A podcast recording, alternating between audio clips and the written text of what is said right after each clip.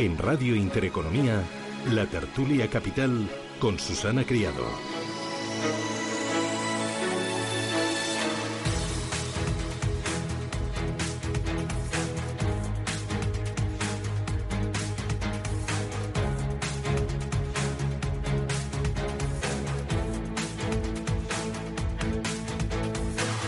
Tertulia de mercados aquí en Radio Intereconomía hoy con cuatro gestoras españolas, cuatro independientes. Nos acompaña Luis de Blas, gestor de Valentum. Luis, ¿qué tal? Muy buenos días. Gracias. Bienvenido. Muchísimas gracias. ¿Qué tal? ¿Cómo vais? O sea que, que bien, bien, Bien. contentos. Bueno, eh, enseguida hacemos balance del año pasado y de este mes de enero. David Ardura, ¿qué tal? Muy buenos días. Hola Susana, buenos días. ¿Y vosotros qué tal?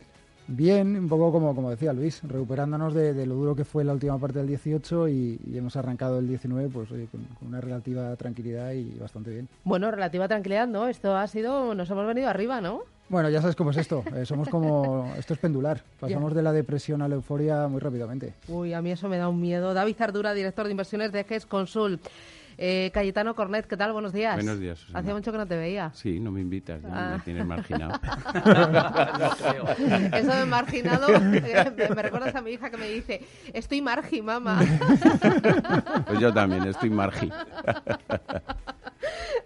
Cayetano Cornet, consejero y fundador de Cartesio. Eh, Oye, ¿vosotros qué tal? Nosotros bien. Sí. Hemos tenido un año razonable que para nosotros hacerlo bien en años malos es muy importante porque es parte de nuestro mensaje y hemos recuperado bastante, casi el 80% de las pérdidas o 90 en enero. ¿En un ya. mes? Sí. Bueno, eso es- a UPA te voy a hacer la ola, ¿no? Recuperar el 80% de las pérdidas en un Bueno, mes. estamos en enero. Ah. el año es muy largo.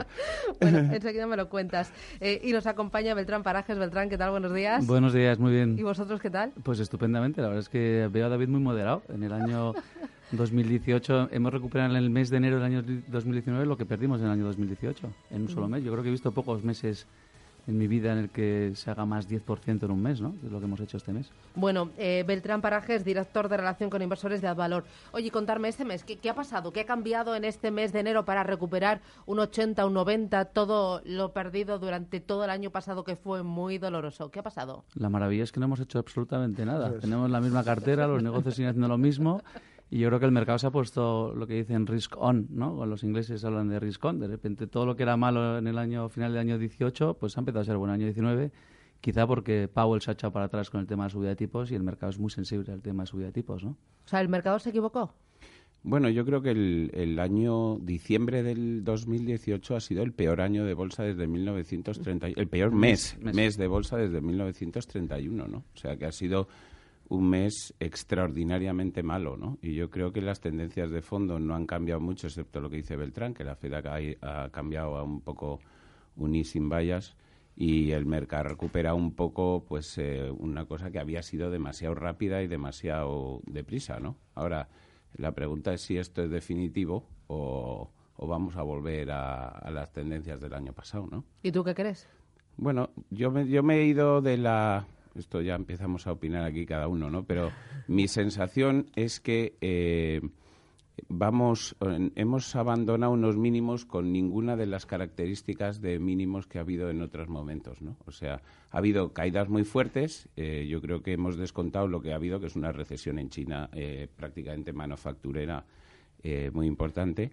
La recesión en Estados Unidos no está descontada en parte de los sectores growth o, o que no son value, eh, que parece que no tenemos ninguno aquí. Eh, eso no ha llegado. Entonces, la pregunta es que el 30 o el, el- o sea, el- después de el easing vallas de la Fed, normalmente en los seis meses siguientes es cuando se produce la recesión en Estados Unidos. ¿no? O sea que históricamente la recesión en Estados Unidos está empezando este año en agosto, ¿no? Si, si miramos así. Y si eso es así, yo creo que ¿Pero necesitamos... tú crees que eso es así? Yo creo que ¿Creéis sí. que eso es así? Yo creo que sí. ¿Sí? Yo creo que, yo creo que sí. Pero si va como una moto a Estados Unidos, sí, ¿no? ya. Mira los datos de Bueno. empleo, la inflación bajo No, no, control, no sé. está creciendo. Bueno, eh, va como una moto relativamente. Pero bueno, eh, yo creo que eso puede ser así, si quieres que te diga la verdad. O sea, históricamente ha sido así. Vale. Y eso es lo que el mercado no ha descontado. Porque a lo mejor no va a ser, o porque sí va a ser, y yo me estoy equivocando, ¿no? Mm, no lo sé, no, sé si vamos a tener recesión en- dentro de seis o doce meses. Lo que sí tenemos un poco claro es que estamos al final de algo. Eh, hemos tenido el mayor ciclo de prácticamente de la historia de crecimiento en Estados Unidos. Es verdad que no es un ciclo de gran crecimiento ni económico ni, en términos bursátiles, pero, pero bueno, llegamos al final de algo y siempre, si te fijas, eh, yo no tomaría los datos de empleo o el momento actual eh, como, como, predictor de nada, porque lo normal es que las recesiones vengan cuando estás en esos momentos eh, ya muy de economía recalentada. Entonces es, es, totalmente lógico lo que dice Cayetano. Al final dices, bueno, no sé si va a llegar en seis meses, no sé si va a llegar en doce o va a llegar en dieciocho, pero no va a estar muy lejos de ahí. Oye, y si no llega, porque a lo mejor estamos en otro contexto, estamos en ciclos donde el crecimiento es más moderado, la inflación es más moderada y los tipos de interés van a ser bajos y son ciclos más largos y ya está. Y quizás los mercados se equivocaron en diciembre del año pasado. Yo es que, mm, bueno, nosotros nos cuesta mucho analizar con lo que es el top-down, o sea, con ver qué va a hacer el mercado cómo se va a comportar la economía, etcétera. bueno, yo tampoco no tengo ni idea, ¿eh? yo de lo que os escucho. y, nadie tiene ni idea. Nadie tiene ni idea. Entonces, nosotros lo que sí que vemos es qué hacen las compañías que nosotros estudiamos. Entonces, las compañías que, hacen, pues nosotros vimos ya en el, tercer, en el tercer trimestre en Europa muchos más profit warnings, es decir, pues bajadas de, las estimaciones para, para los años que venían eh, y lo empezamos en el tercer trimestre. Eh, pensamos que el mercado se pasó a final de año y que, suele pasar, ¿eh? que cuando el mercado ve debilidad, pues, pues suele penalizar de más. Y con esta subida de enero, bueno, pues vamos a ver qué pasa ahora. Nosotros hemos aprovechado para bajar un poquito en cosas que tenemos más cíclicas porque vemos las cosas un poquito más menos claras. Bueno, yo creo que como Luis, ¿no? la clave está en el precio de los activos, ¿no? Llevamos nueve años, el Standard Poor's ha hecho el 15% anualizado de media en nueve años, cuando lo lógico que haga el 7% ayer leía ¿no? que el, índice de construcción del Dow Jones ha hecho el doble de rentabilidad que el Dow Jones en los últimos cinco años eh, y en el año 2018 pues ha tenido que ajustar. Claro, cuando las cosas se ponen caras, como nos pasó un poco en el sector inmobiliario en España, ¿no? La gente decía, qué tragedia que ha caído de 12.000 a 6.000. No, es un proceso de normalización.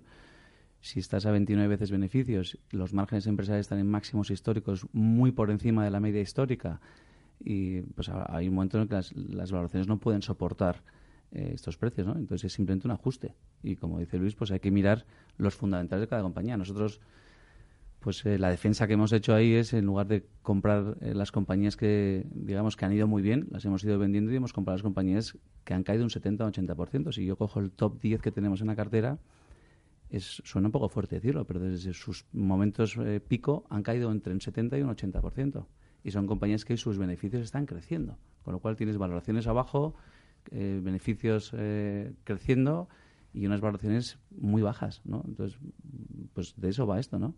Sí, yo estoy 100% de acuerdo con Beltrán. Eh, a nivel de, macro yo no tengo ni idea de nada, ya sabes que no sé ni por qué me pagan, pero, eh, pero en realidad eh, el, problema es que em, como no sé lo que va a hacer la economía, la única conclusión semi-inteligente que puedo sacar después de lo que viene el mercado son dos cosas. Una, que no quiero tener la liquidez que tenía el año pasado porque tenías demasiada liquidez el año pasado. Bueno, tenía, gracias a Dios, tuve mucha liquidez y que con los nuevos precios que estoy viendo en muchos sectores donde hay caídas, como dice Beltrán, del 60-70%, no quiero tener la liquidez que tenía antes, dos. Y dos, que las grandes compras como Beltrán, eh, como yo siempre intento copiar a, a Z porque son gente buena. Pero eh, pues Tanta también. me confunde. entonces, pues eh, eh, he estado picando pues en todos los sectores donde, donde ha habido caídas importantes, que hay compañías muy buenas de sectores muy cíclicos, muy complejos, donde hay unos precios que nunca me hubiera pensado que hubiera podido ver en el 2018. Y ahí es donde hemos subido pues prácticamente de, de 30% de inversión que tenía ahora estamos al 50%, ¿no? ¿Por qué no estoy al 70? Porque, porque estoy confundido todavía, ¿no? O sea, no me, me falta un poco eh, ver, o sea, es un mercado como muy, muy, muy, con dos, o sea, el, valor versus el growth no ha estado más barato en, en 25 años, ¿no? Es decir, la gente tiene Amazon en máximos históricos, pero valores a PER 3 que nadie quiere porque los negocios son complicados o porque son muy cíclicos, ¿no? Y, bueno, yo creo que falta la corrección de una parte del mercado que vendrá cuando la cosa en Estados Unidos sea más evidente que es fea. Pero a lo mejor en esa parte, como nosotros no tenemos nada, no nos afecta tanto, ¿no? ¿Tú, David, qué dices? Pues que siempre va a haber oportunidades y esto, eh, esto siempre ha sido así, ¿no? Siempre, siempre vas a encontrar esas compañías que nadie quiere en un momento determinado y cuando te miras, te pones a analizarlas, dices, bueno, esto posiblemente no tenga ningún sentido. Eh, ¿Estamos en un momento más emocional, en un mercado más emocional y más irracional que en ocasiones anteriores? Estamos muy pendular. Pero gracias a Dios, o sea, a nosotros nos viene genial toda esta volatilidad y lo decimos siempre. Eh, ahora es cuando se crean oportunidades. Veníamos de algo muy raro, de cuatro años prácticamente sin volatilidad, donde el mercado crecía un 6, un 7% todos los años caso de Estados Unidos algo más, Europa bastante menos, pero, pero muy estable siempre, sin que se movieran los precios y ahora con, con, con los precios moviéndose de verdad es cuando, bueno, al menos nosotros estamos encantados, es cuando eh, rotamos las carteras, cuando efectivamente lo que lo ha hecho bien lo vendemos, lo que lo ha hecho mal nos lanzamos como locos, eh, movimientos del 7-8% que hemos tenido en febrero, en enero, perdón, pues nos da la oportunidad de pasar del 100% de inversión al 85, si esto cae otro 4%, pues subiremos al 92, etcétera, pues pues eh, para eso estamos, o sea, estamos yo particularmente este esta marejada, la, vamos, con los brazos abiertos. Bueno, me voy a publicidad a la vuelta. ¿Me decís qué tenéis en cartera, eh, qué habéis comprado en los últimos meses, aprovechando este mercado, como tú dices, tan irracional y tan emocional y con tanta volatilidad? Eh, me habláis también de la liquidez, cuánto tenéis ahora, cuánto tenéis el año pasado en diciembre. Eh, y también quiero que me digáis en qué os habéis equivocado, dónde metisteis la pata el pasado ejercicio. Publicidad y a la vuelta me lo contáis.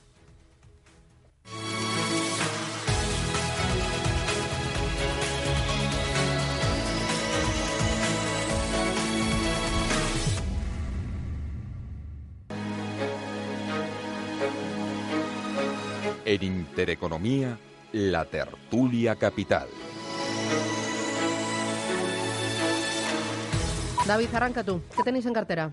Pues mira, tenemos exactamente lo mismo que teníamos el año pasado, porque... Eh, ¿No habéis hecho nada en enero? Hemos incrementado, hemos incrementado, hemos incrementado en CIE, hemos incrementado en Dominion, hemos invertido parte de la liquidez que teníamos, eh, porque al final, eh, como bien decía Luis, cuando tú hablas con las compañías, las que tenemos nosotros al menos no te transmiten grandes preocupaciones. Lo que pasa es que el mercado pues todos sabemos que se mueve muchas veces por, por esos sentimientos, por esos miedos, y ahí es donde vemos que surgen las oportunidades.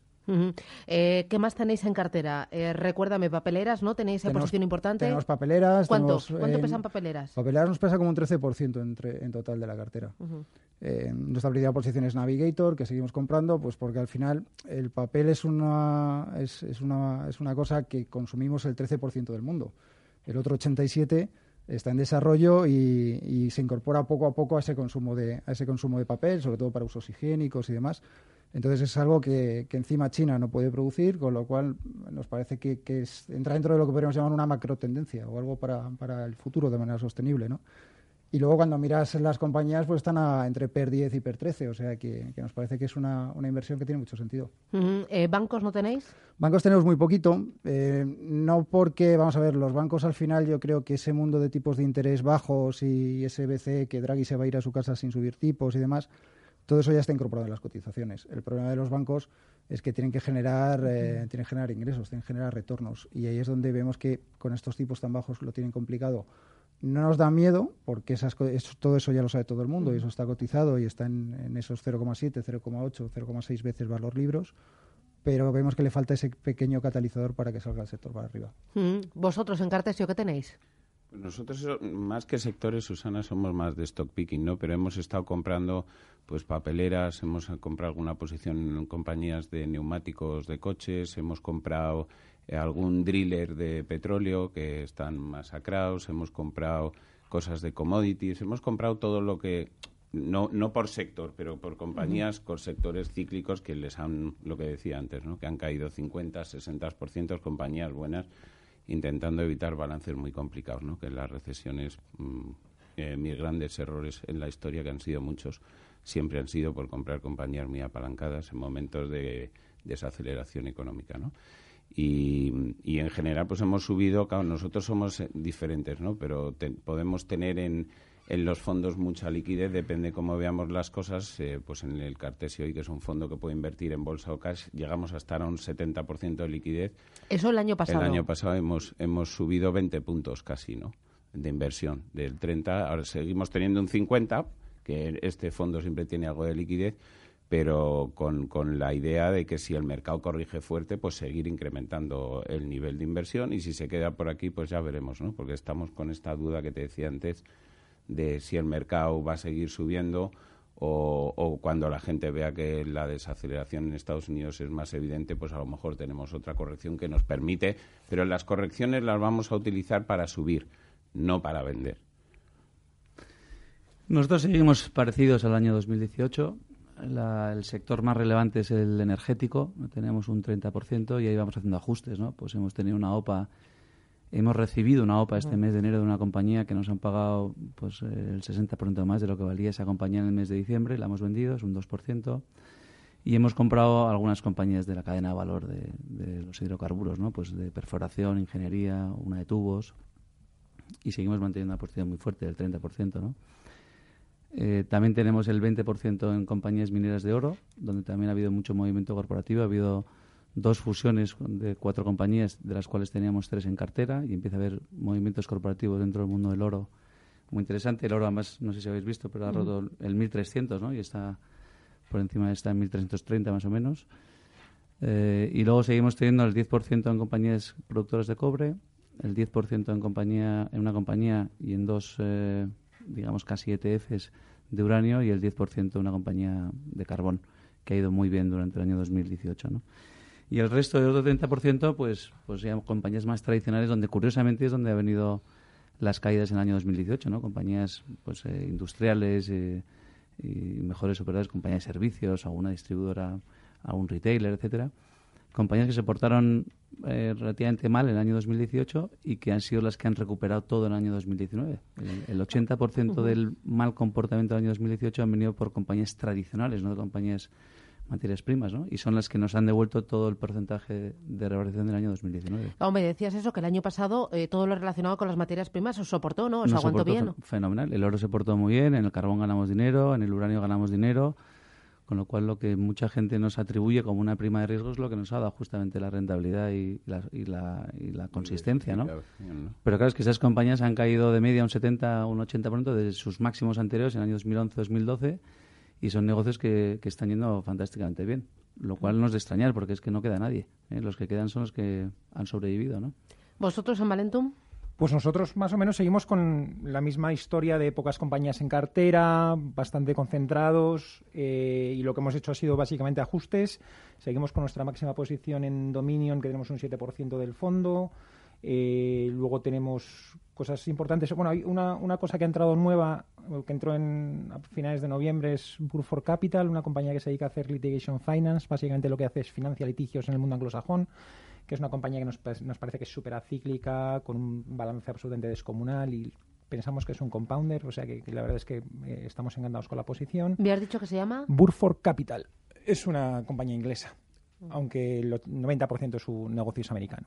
Eh, y luego tenemos eh, eh, Facebook, seguimos con Facebook, eh, en torno a un cuatro y pico por ciento de la cartera. Eh, hemos comprado algunas cosas relacionadas en parte con las materias primas, pero no son mineras. en concreto es Befesa y AMG. Son dos compañías que básicamente extraen materias primas, pero no de minas, sino de los procesos productivos de otras compañías. Entonces lo que hacen es que recogen, eh, pues, eh, eh, pues en este caso polvo de zinc, por ejemplo, una de ellas y tal, y lo venden, lo venden después. nos gusta mucho este, este, tipo de compañías y luego seguimos con compañías como siempre y en línea con lo que decía Cayetano con, con balances súper súper sólidos y de hecho eh, cuando decían nuestros grandes fallos, gracias a Dios, no han sido por, por temas de balance, porque los balances que tenemos son muy sólidos, sino son por temas de management, que es lo que, lo que nos pasa. Es el otro estudio que es donde fallamos, que es muchas veces pues pensamos que estamos invirtiendo con gente de calidad, etcétera y tal, y, nos pasa que no. Eh, entonces esos son nuestros grandes fallos. ¿Liquidez cuánto? Ahora mismo tenemos tener un 13% así. Un 13%. Y, por ejemplo, en diciembre o noviembre del año pasado... Nada. Nada. Estábamos eh, hemos, hemos ido bajando según ha ido subiendo eh, enero tan fuerte. O sea, estábamos al 100% en, en diciembre. Nosotros liquidez técnica hoy, tenemos el 2,5%. Tú 50% has dicho sí, antes. pero que eh, hay que conocer que en, promedio histórico 15 años he tenido un 35. Es que el fondo es más, mucha menos volatilidad. Yo soy la abuelita. Estos señores son. Estos señores son más, más duros que yo. Me gusta el heavy Nosotros en los de renta variable prá- prácticamente, bueno, en el, en el de Europa sí que tenemos algo más, pero porque es una cartera más, más cíclica. En el de renta variable española un 5% y en el de en los mixtos estoy con estoy con Cayetano. También tenemos eh, 20% más o menos de Mm, liquidez. Oye, habéis sufrido, ¿eh? Con los mixtos. Bueno, yo he sufrido. Vamos a ver, eh, no, en, e- Ah, en no, el. no, no. yo- mis clientes Espera, todos me este llaman y me dicen, qué bien, qué bien. Digo, esto es sufrido". increíble, hasta el año que lo haces mal te aplauden, son, te- son unos encantos.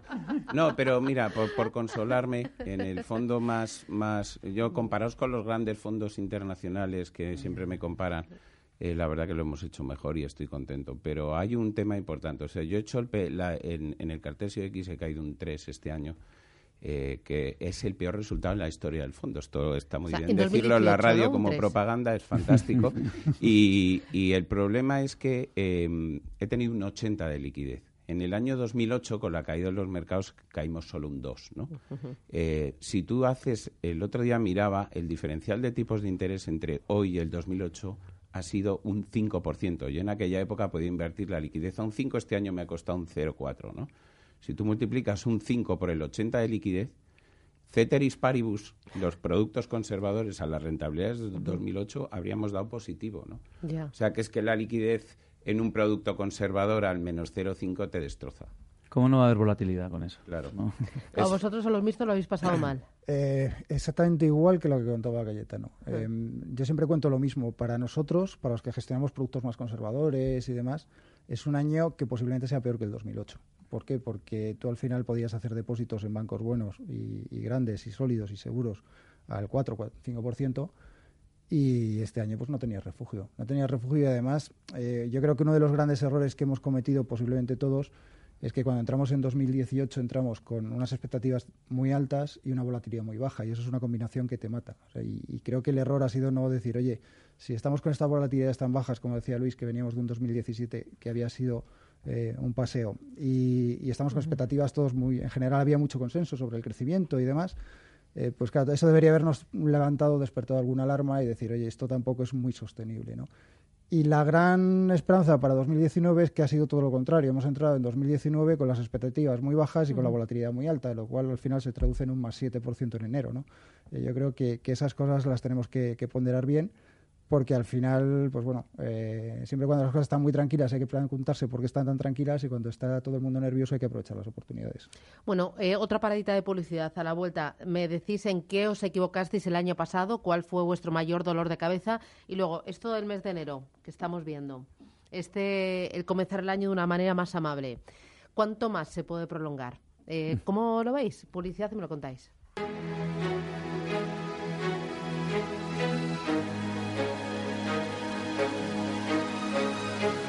En Intereconomía, la tertulia capital.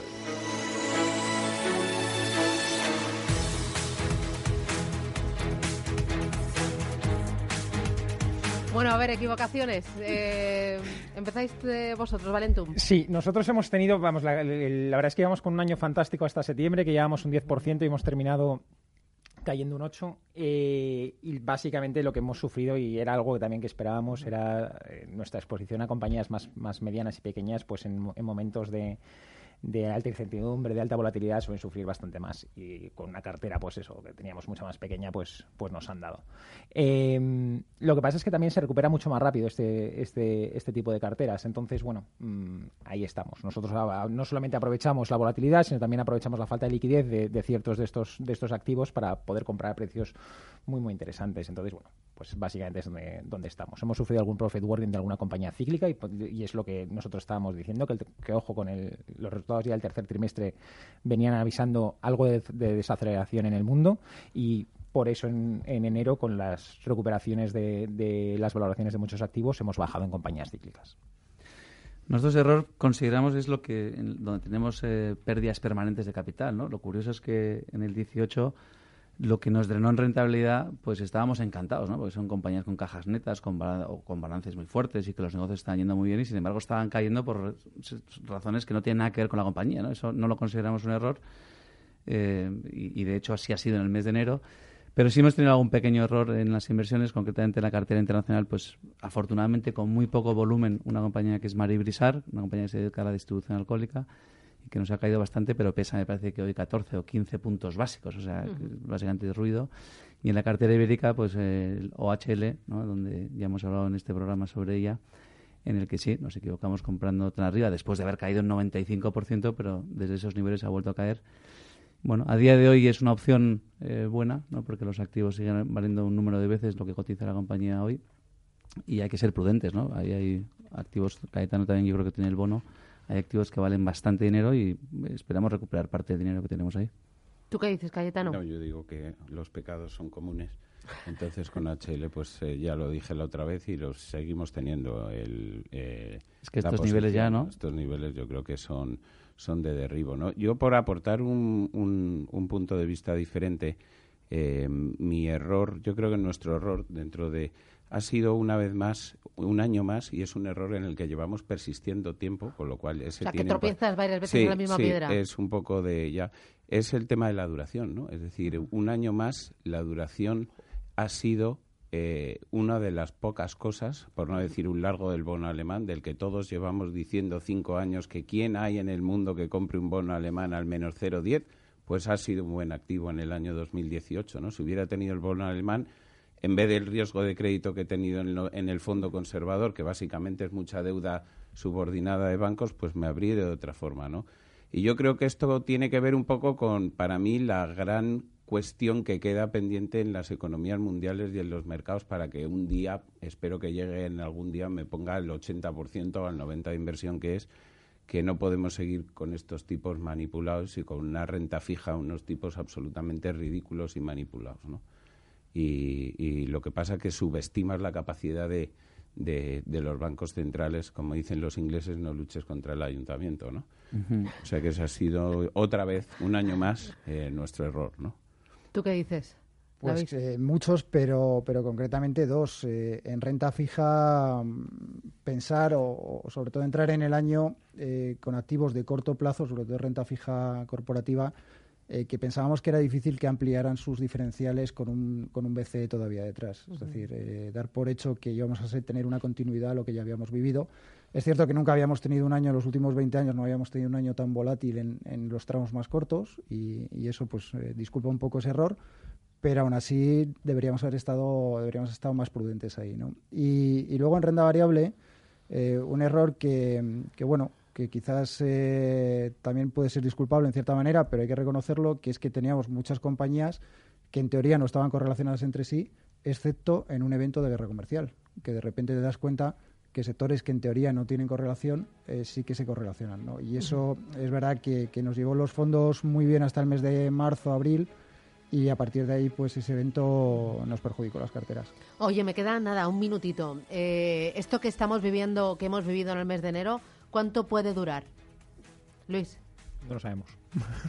no tengo ni idea. Ni la más remota idea. Si os enteráis, me lo contáis. No voy a llevar la contraria al resto de los compañeros, o sea, no tenemos ni idea. Eso es. Cayetano Cornet, Cartesio, Beltrán Paraje, Sad Valor, Luis de Blas, Valentum, David Ardura, Gesconsul. Hoy un placer. Me lo he pasado muy bien. Muchísimas Gracias, que Muchas dure, gracias. que dure. y hasta la próxima. Un abrazo por el lunes. Adiós.